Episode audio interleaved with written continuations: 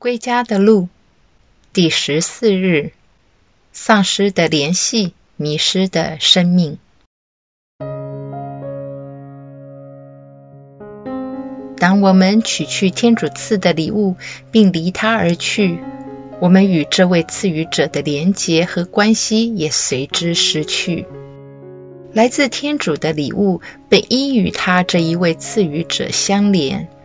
这礼物一旦离开了赐予者，就会失掉它的意义和力量，而不再是恩赐，只是一件被拥有的东西。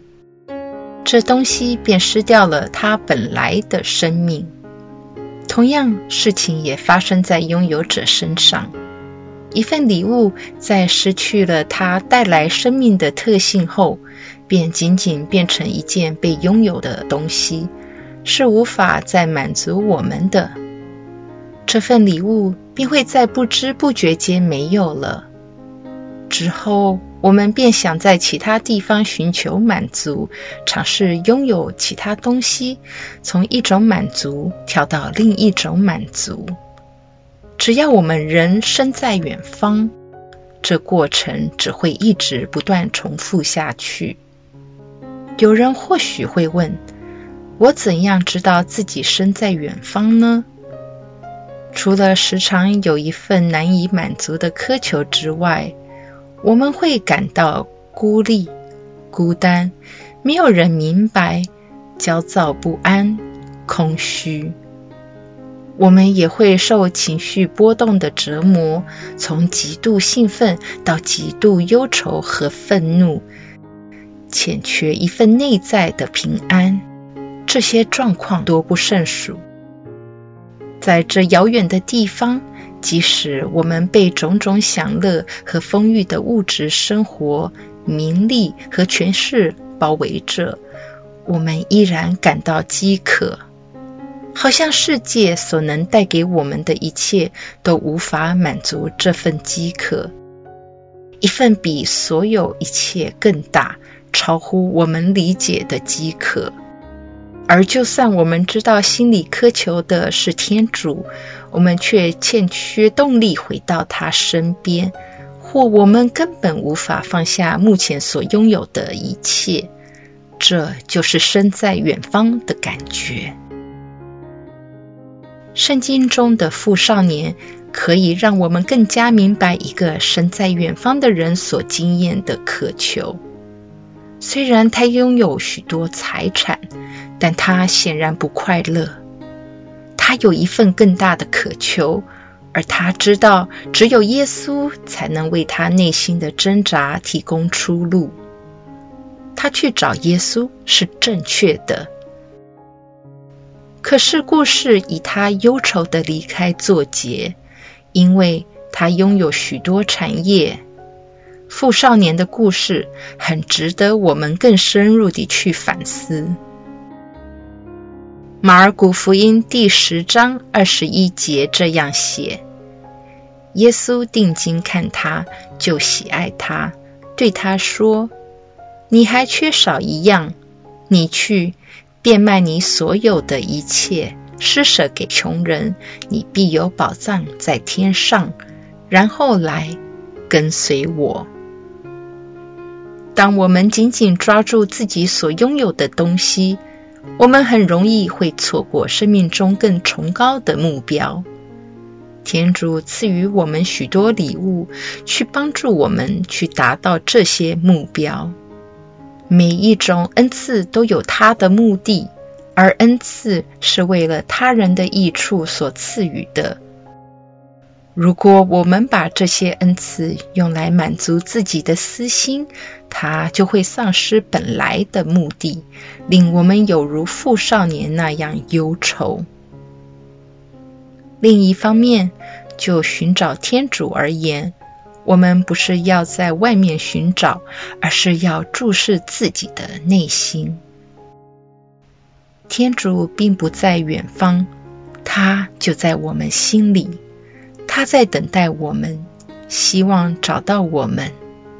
他就是那一位无助的看着我们越走越远，在远方游荡，看着我们被魔鬼的恶和诱惑控制的父亲，犹如耶稣定睛看着那副少年，就喜爱他。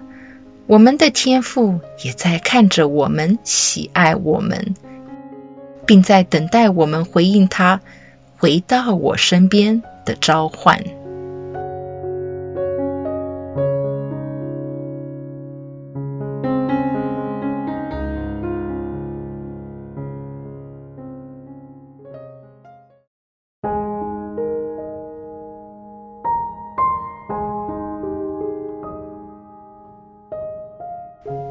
我们需要打从心底里知道，我们真正苛求的是什么。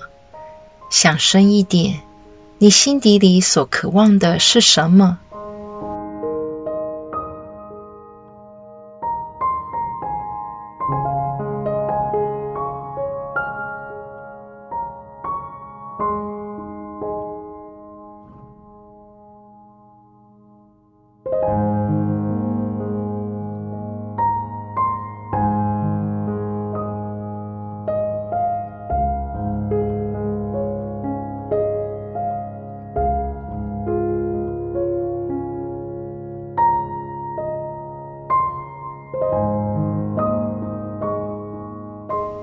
在你的生命里，你是否从一种追求跳到另一种，从一种满足跳到另一种？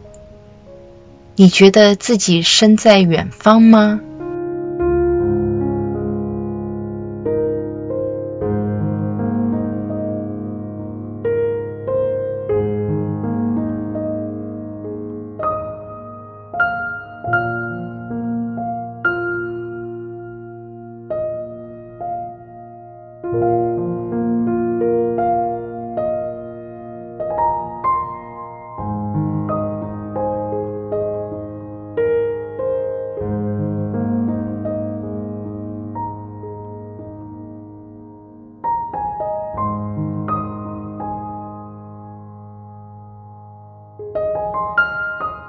你跟圣经中的富少年有什么相似的地方？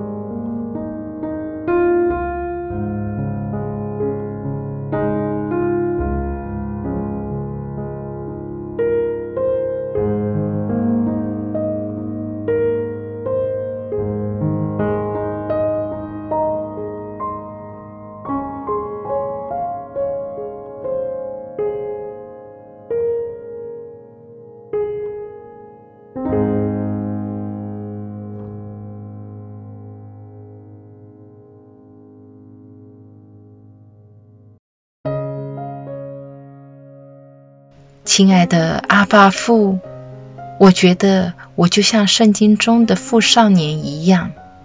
当你叫我走出去，用你赐给我的礼物去服侍他人时，我却偏偏封闭自己，以你送给我的礼物去满足自己的欲望。